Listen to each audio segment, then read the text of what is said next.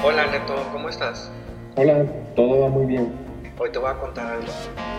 Bienvenidos a Estojastes Kyodai, un podcast entre hermanos donde hablaremos de todo lo que pasa a nuestro alrededor. Y lo que ha llamado nuestra atención. Somos mexicanos viviendo en Inglaterra. Y Japón. Desde nuestra visión abordaremos varios temas. Acompáñanos en esta travesía. Comenzamos. Hola, ¿cómo están? Bienvenidos a el podcast Entre Hermanos Estojastes Kyodai. Eh, me da mucho gusto que nos estén acompañando el día de hoy y también nos acompaña, por supuesto, mi hermano. Hola hermano, ¿cómo estás? Hola, ¿qué tal? Un saludo desde el otro lado del planeta. Si estamos exactamente del otro lado del planeta o no. Quién sabe, habrá que ver. Ya ves que luego hacen unos experimentos así, donde ya luego sal, se supone que si haces un hoyo y saldrías del lado de China o una cosa así. A ver, aquí tengo un globo terráqueo para a todos los que nos escuchan saber si estamos exactamente. Casi, casi del otro lado del planeta estamos, como a tres cuartos. Mira, es aquí, estás tú, y acá está Japón. No es exactamente. Tendría que ser del otro lado. Ajá, tendría que ser del otro lado. estamos como a tres cuartos, tres cuartos del otro lado del planeta, que entonces también con México estamos como a tres cuartos. O sea, estamos a la misma distancia entre México, Japón y el Reino Unido. Y bueno, pues, cuéntame, ¿qué vamos a hablar de hoy? Bueno, pues fíjense que el día de hoy vamos a hablar acerca de las mascotas y pues aquí ya tenemos bastantes anécdotas acerca de las mascotas porque hemos sido personas que pues prácticamente desde niños hemos tenido mascotas, ¿verdad? Sí, nada más que este tema va a ser un tema muy difícil, porque cuando uno ya viviendo, va viviendo en otro país, te das cuenta que nos hace falta mucha cultura de cuidado. A mí sí me hizo falta mucha cultura del cuidado de las mascotas en México. Sí, es que fíjate que, por ejemplo, pues como que, bueno, por ejemplo, aquí en Japón, la gente pues trata, en especial a los gatitos, a los perros, los tratan como si fueran bebés.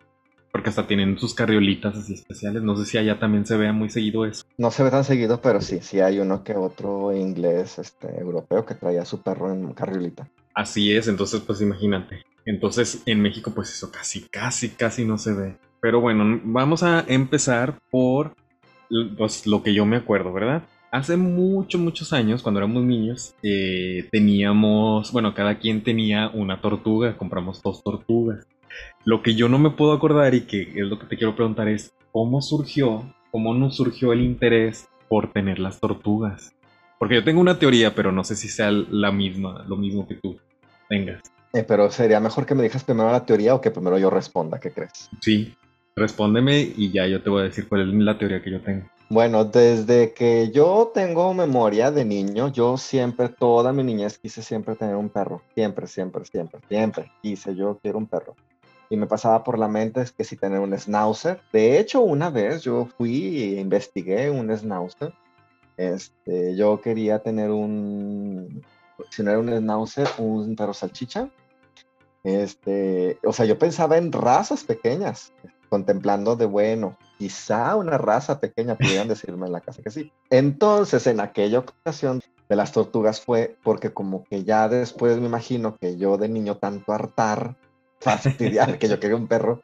Cumpleaños tras cumpleaños, Navidad tras Navidad, que yo quería un perro. De, premio de consolación fueron las tortugas. Ahora, en la casa nosotros sí teníamos un perro. Este perro ya estaba ahí antes de que, de que nosotros naciéramos. Pero resultaba que el perro nos atacaba.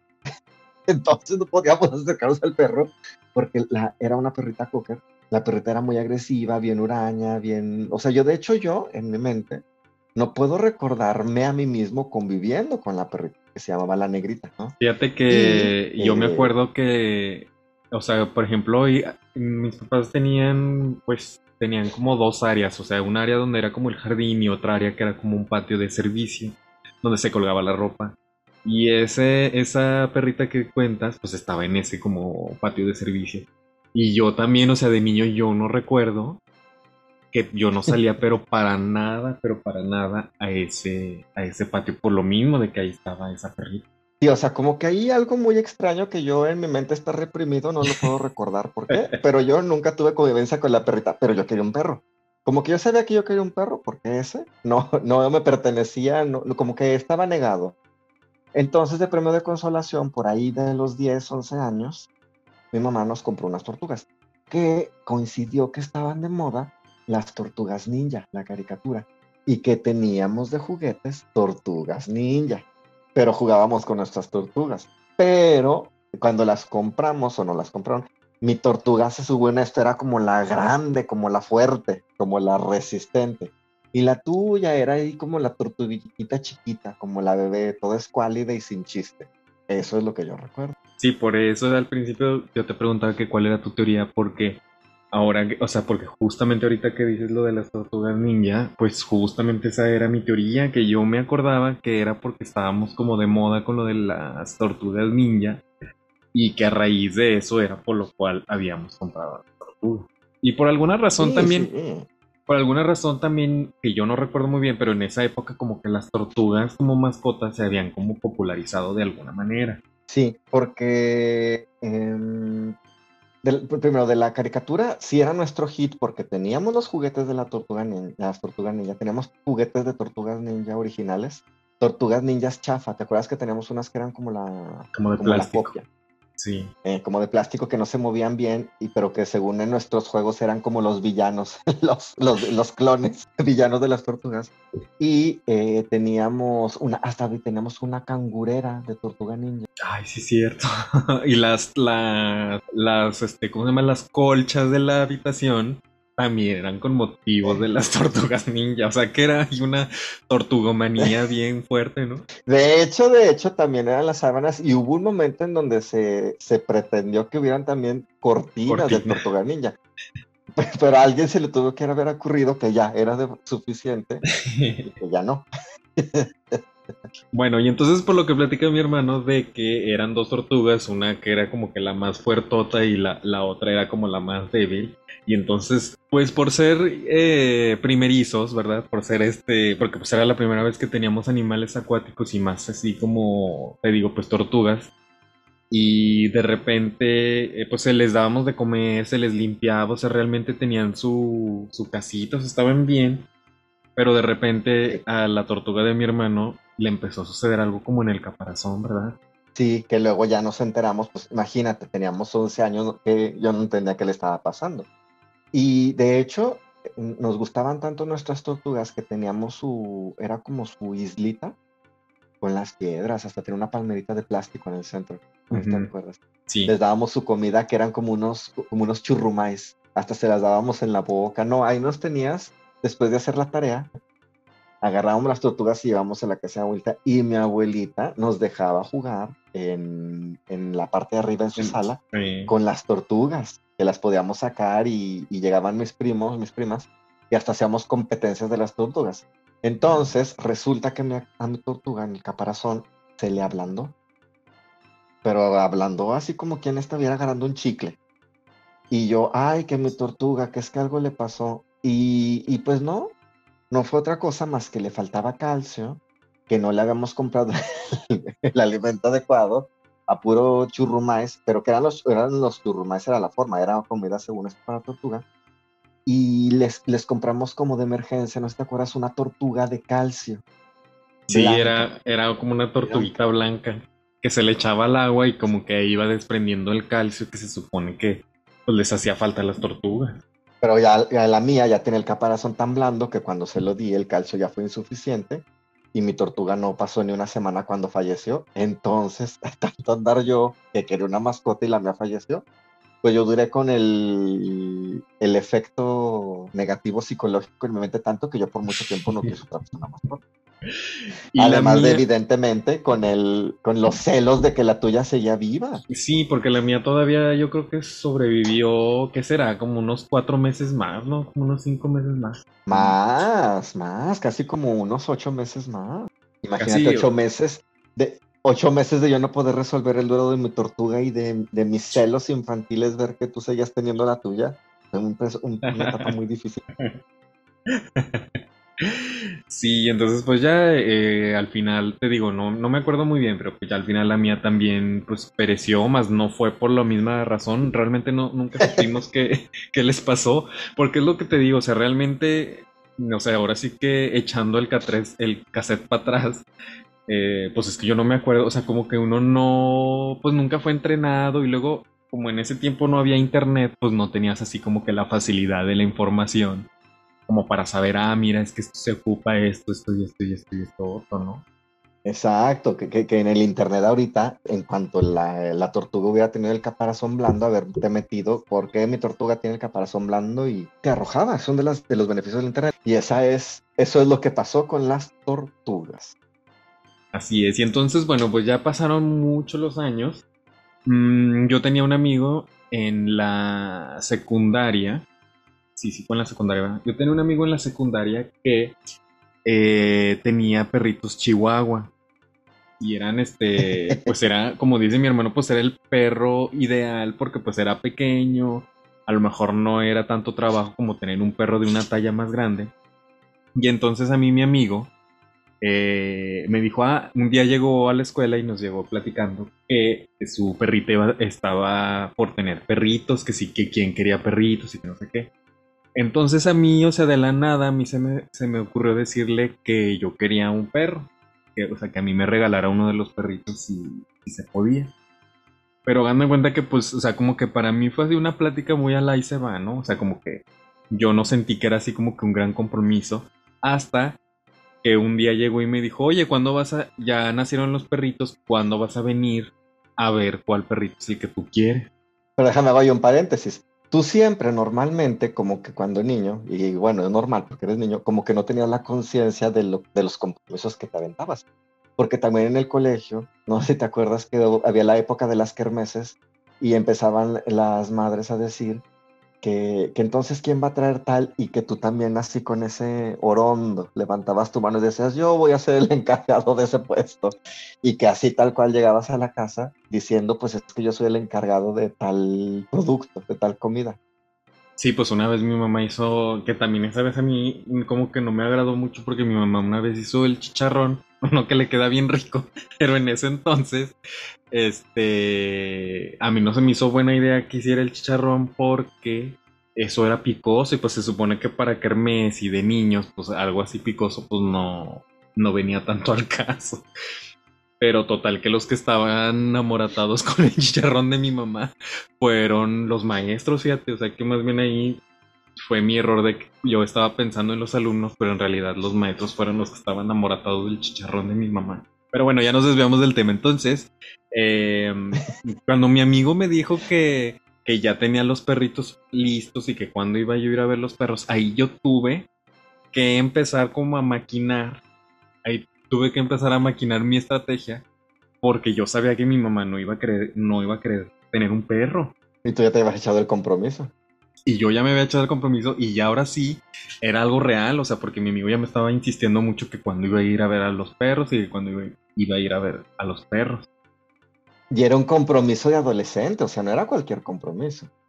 Total, que entonces empecé a maquinar y este, me inventé le, me inventé que iba a haber una rifa de unos perros, de unos cachorros. Entonces, cuando yo ya tenía el boleto de la rifa y entonces pasaron, no sé, yo creo que pasó como una semana. Pero era una rifa ficticia. Obviamente, porque te digo que yo tuve que este, maquilar como una idea como para que el, para que el perro pudiera entrar, pero de una manera en la que no fuera idea mía, sino que fue una suerte que sucede que cuando, fíjate, uno nunca se gana nada en las cosas, ¿verdad? Y total, que como dice mi hermano, pues yo ya había vendido la idea y todo. Y, Muy bien vendida. Y así ya quedó. Y un día, este, mi amigo, o sea, yo no fui a su casa, fíjate. Yo no fui a su, nunca, yo, yo nunca fui a su casa a ver a los perros. Sino que un día eh, llegó con los perros. Un buen día. Sí, un buen día llegó con, creo que eran como dos perros o tres perros los que quedaban. Y, llegó con los perros y me dijo que escogiera ahora sí el perro el que yo me iba a quedar. Y pues ahí fue donde ya escogí yo al perrito. Y me lo llevé. Y en ese tiempo, como ya ves que la escuela no estaba lejos de la casa, entonces pues ya me, llevé, me fui yo caminando con el perrito así entre los brazos. Y, es lo que tanto platica mi mamá, que este, llegué, llegué a la casa y pues yo no sabía dónde poner al perro, entonces yo me esperé afuera de la casa Y cuando ella va llegando, me va viendo con algo entre los brazos y ya después, ahí fue donde ya este, le dije que es que me había ganado al perro y pues ya no hubo otro remedio más que pues ya admitirlo, admitir al perro en la casa. Pero en aquel momento mi mamá sí pensó que tú lo habías ganado, que, que había sido el afortunado de la RIF. Sí, obviamente ella pues no, no, no supo todo esto hasta mucho después.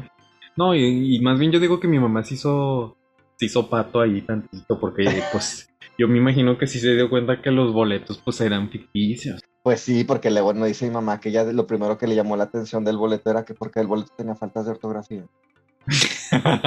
sí, sí. y que, y que eso fue lo que ella no entendía, que porque que, que si era una rifa tan oficial, que porque tenía esa faltota de ortografía. sí, sí. No sé si decía boleto con V o algo así. El, el punto era que fue como ella luego sospechó. Pues mi mamá tiene, no mi era. mamá tiene ahí el boleto guardado. Tiene el Ah, boleto ahí guardado. Ah, ¿no sabes esa? Sí, No. mi mamá tiene el boleto, o sea que hasta le puede tomar. Le vamos a dejar de tarea que después de que escuche este podcast, vamos a, esa va a ser la señalita para saber si, si nos escucha. Eh, que nos pase la foto. Entonces, mamá, si estás escuchando esto, queremos ver la foto del boleto a ver si todavía lo tienes ahí y para ver cuál fue la falta de ortografía. Bueno, pues total que mi mamá que nunca iba a aceptar un perro y que no, y que bla, bla, y que ay, mi mamá es bien mala porque no me quiere comprar un perro. Pues resulta que en aquel momento, obviamente, pues no muy contenta, pero se fue a comprar la comida del perrito. Y la camita y todos los aditamentos que hacían falta para, para el perrito. Así es, o sea, no quería y de todos modos como mamá regresó con los aditamentos para el perrito. Así es, efectivamente.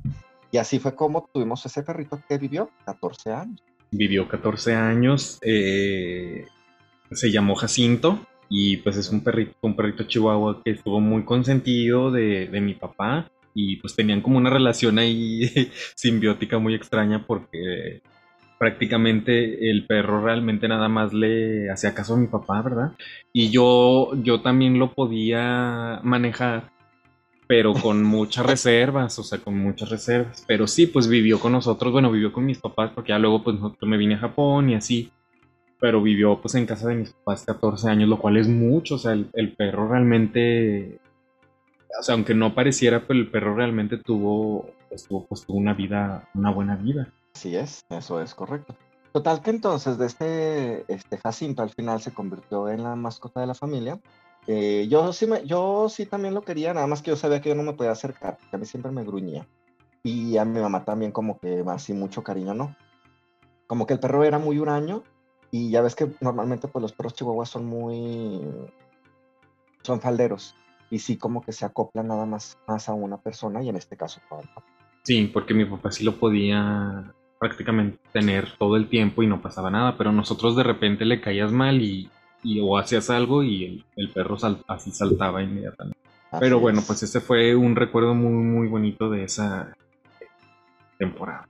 Y bueno, pues vamos a eh, nuestras historia desde a este pequeño intermedio y ahorita eh, regresamos.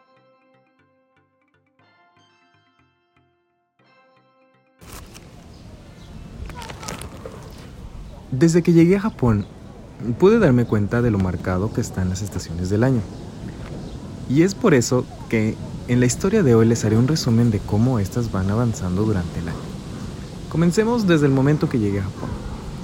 Era por ahí del mes de septiembre. Al llegar es posible notar un clima fresco.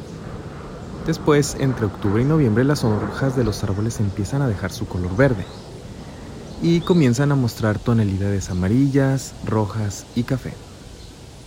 Una vez que los árboles han dejado ir todas sus hojas, comienza la temporada de frío. Por supuesto que no es de mis favoritas, y todo a pesar de que la Navidad está por llegar. Diciembre y enero son quizás los meses más fríos.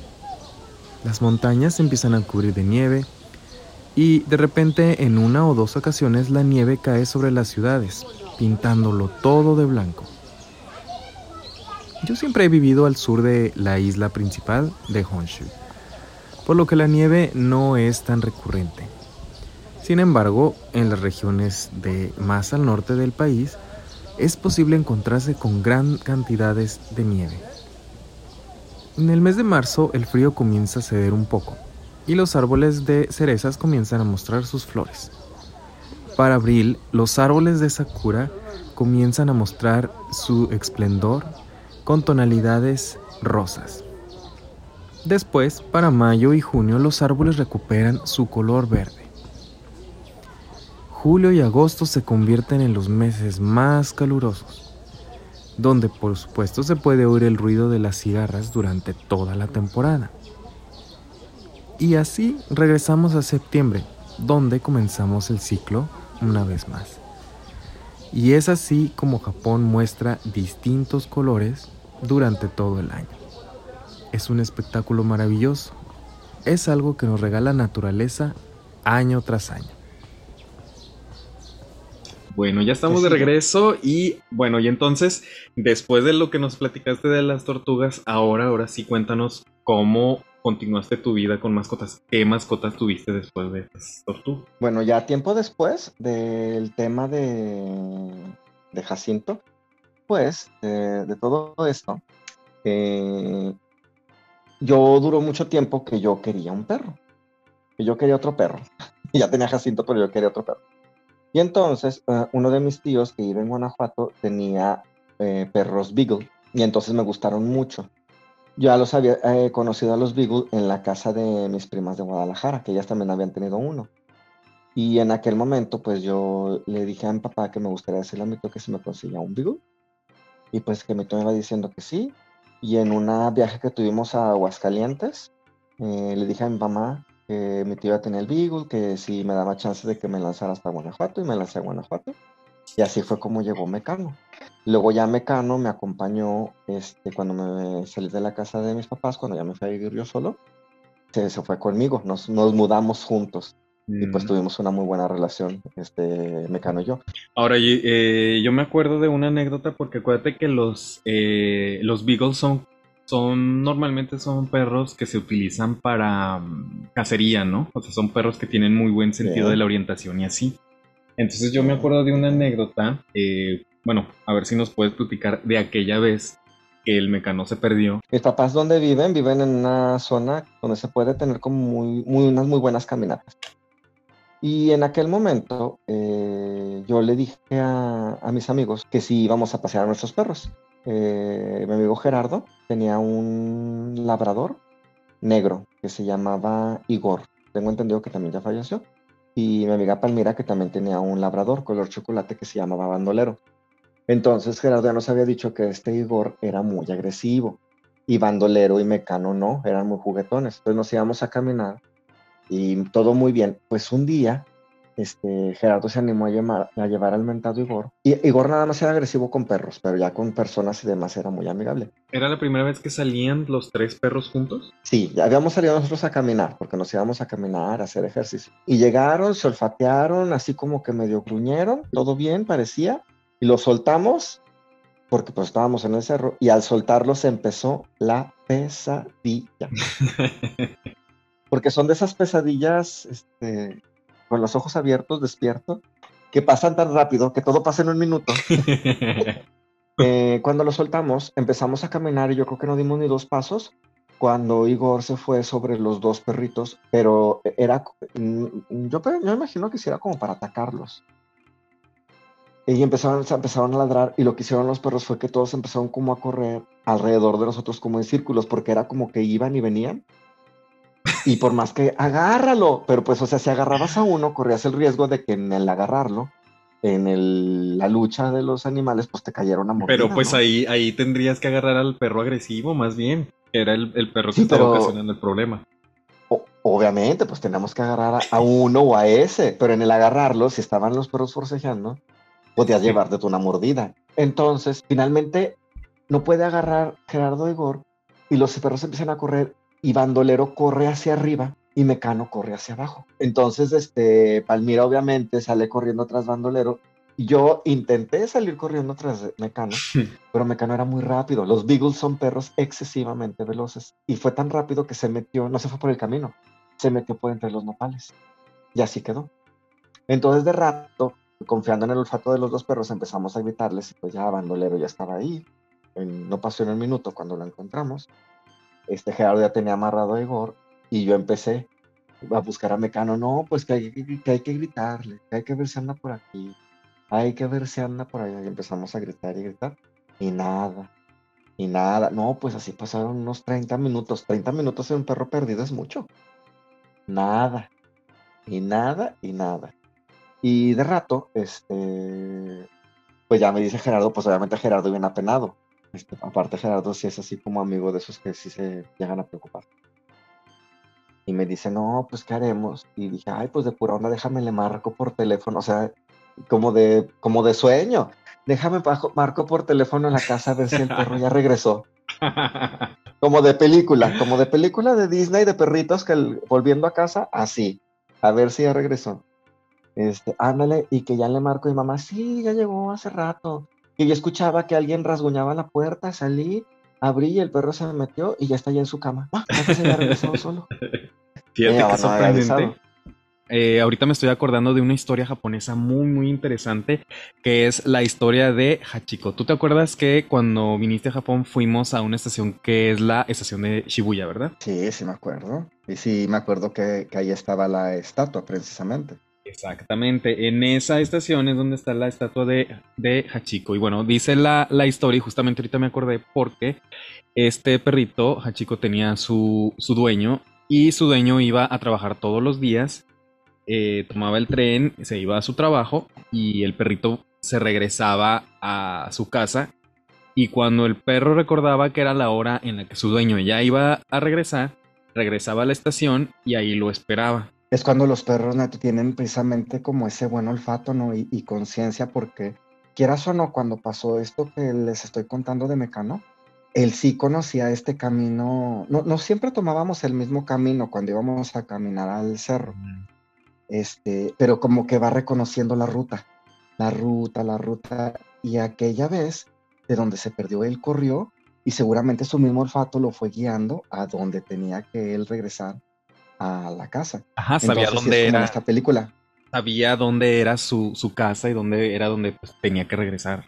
Yo diciendo que como en esta película, es que como yo vi primero la película y luego ya me informé, más bien como este evento de la, de la vida real.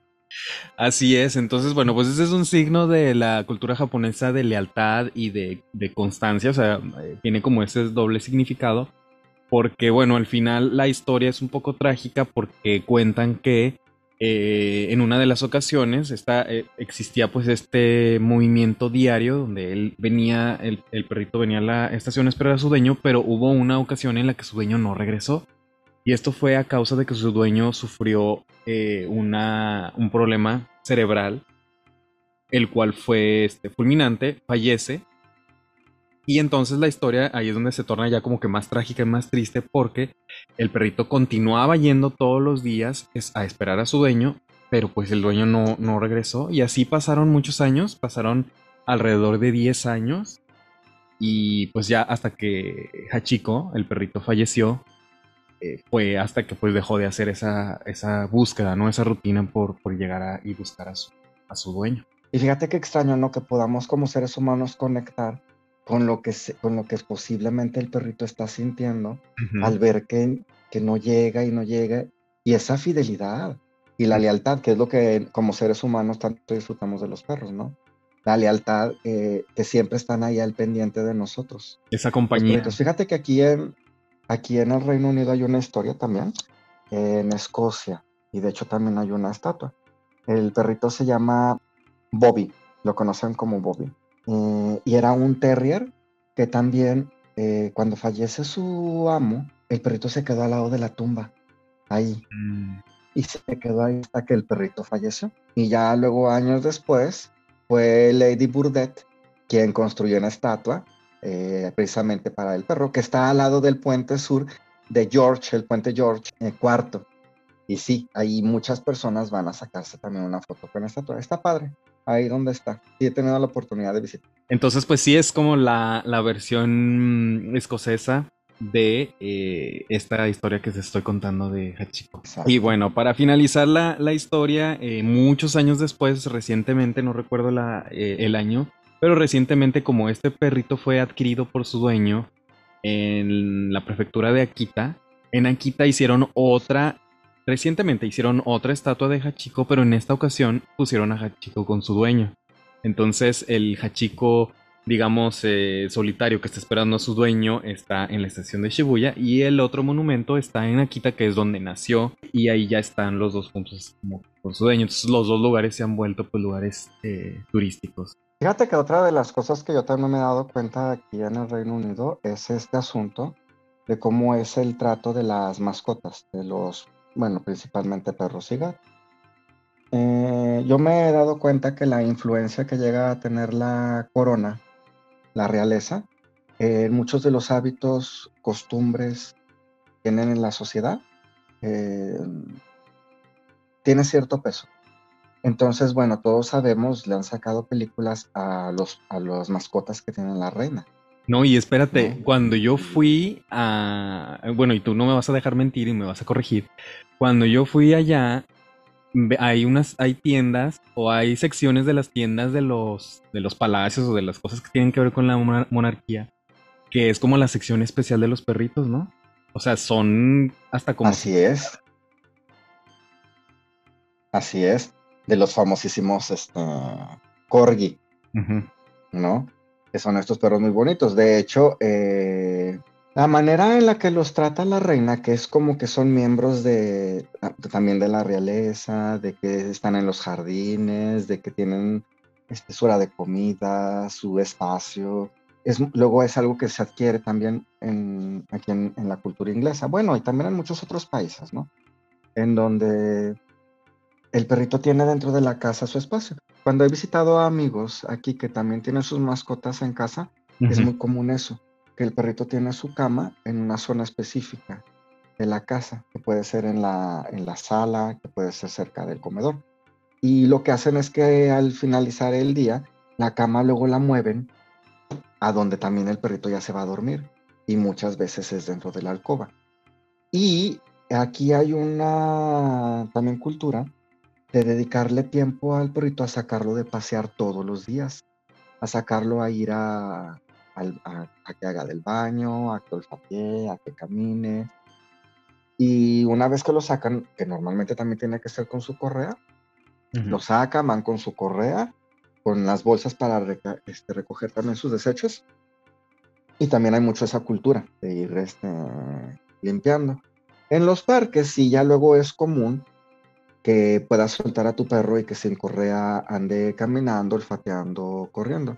Y los perros que más me han llamado la atención eh, son los Greyhound.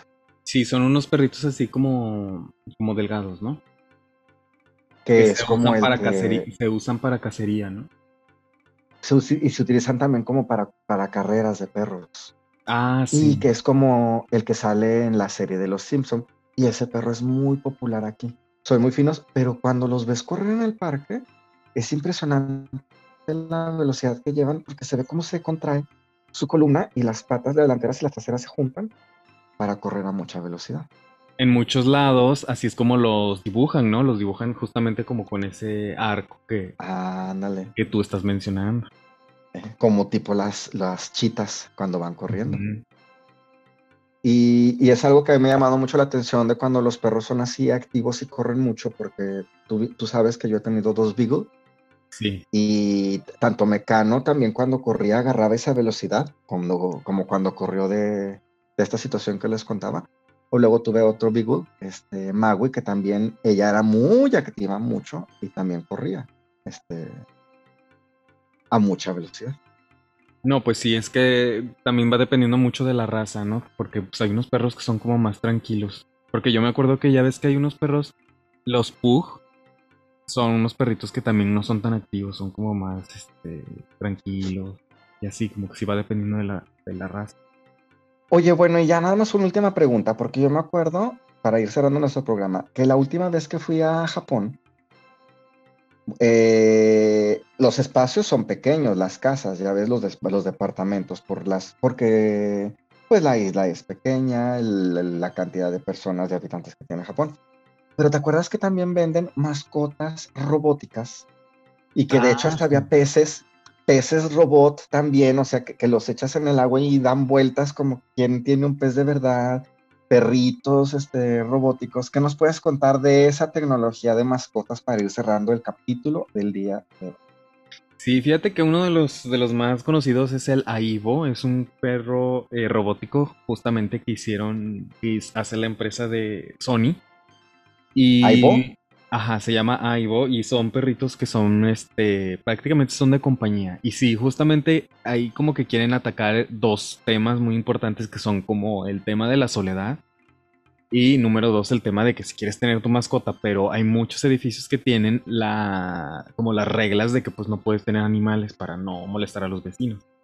Entonces está eso y está también como todo este tema Justamente, fíjate, y este es algo que está conectado mucho a la cultura de los, ¿qué te puedo decir? De los 90, que por eso también existe el Tamagotchi. Muchos de ustedes se Eh. acordarán que por ahí de los años 90 el Tamagotchi se volvió en un, una cosa, en un boom tecnológico. Entonces el Tamagotchi, pues más que nada es este, una mascotita virtual, pues que tú la cuidas y se hace de sus necesidades y todo. Todo esto nace justamente a raíz de lo que, bueno, de lo que me estás preguntando, del hecho de que para saciar como esa necesidad de tener una mascota, pues surgieron como todas estas mascotas virtuales y robóticas. Actualmente, Bueno, tú sí, te- tú sí tenías tu, ¿te acuerdas cuando niño un Tamagotchi? Este, creo que nos compraron a los dos Tamagotchi, o nada más tenías tú. no, yo me acuerdo que nada más yo tenía, pero eh, yo me acuerdo que hubo un momento en el que casi que todo el mundo lo cuidaba, porque ya ves que luego no te lo puedes llevar a la escuela. Hubo una época que luego las, bueno, como yo estuve en una escuela de monjas, eh, estaban súper en contra de que te lo llevaras porque ya ves que pues hacía sus necesidades random, o sea, no, o sea, lo tenías que atender. Y estaba en la problemática de que si no lo atendías rápido y si ya el Tamagotchi ya tenía muchos días, eh, podía fallecer, inclusive por tener la suciedad ahí, este, mucho rato. Así es, sí, sí, sí. Yo tuve dos Tamagotchis y la verdad, pues de ahí me dio como medio experiencia como para atender a mis mascotas. En fin, pues este ha sido el tema del día de hoy, las mascotas. Espero que les haya gustado mucho. Eh, no sé si tengas algo más que comentarnos. Eh, que hay que aprender más de la cultura de cuidar a las mascotas, sería todo. A mí me falta todavía mucho por aprender. Y cuando me sienta listo y haya quizá también como internalizado el cómo eh, uno se responsabiliza de la vida de un ser vivo, me animaré a tener una mascota en el Reino Unido. Así es, yo creo que es muy importante el, el primero educarse para saber cómo cuidarlos y luego ya, pues, poderlos adquirir para tener el compromiso así al 100%. Y bueno, pues hemos llegado al final de nuestro episodio del día de hoy. Espero que les haya gustado mucho y bueno, pues quiero recordarles que si no han escuchado los episodios anteriores, eh, vayan y escúchenlos. De igual forma, eh, pues recuerden suscribirse para que sepan cuándo eh, están disponibles los nuevos capítulos. Y bueno, pues por el día de hoy, eh, hasta aquí le vamos a dejar. Los esperamos en el siguiente capítulo.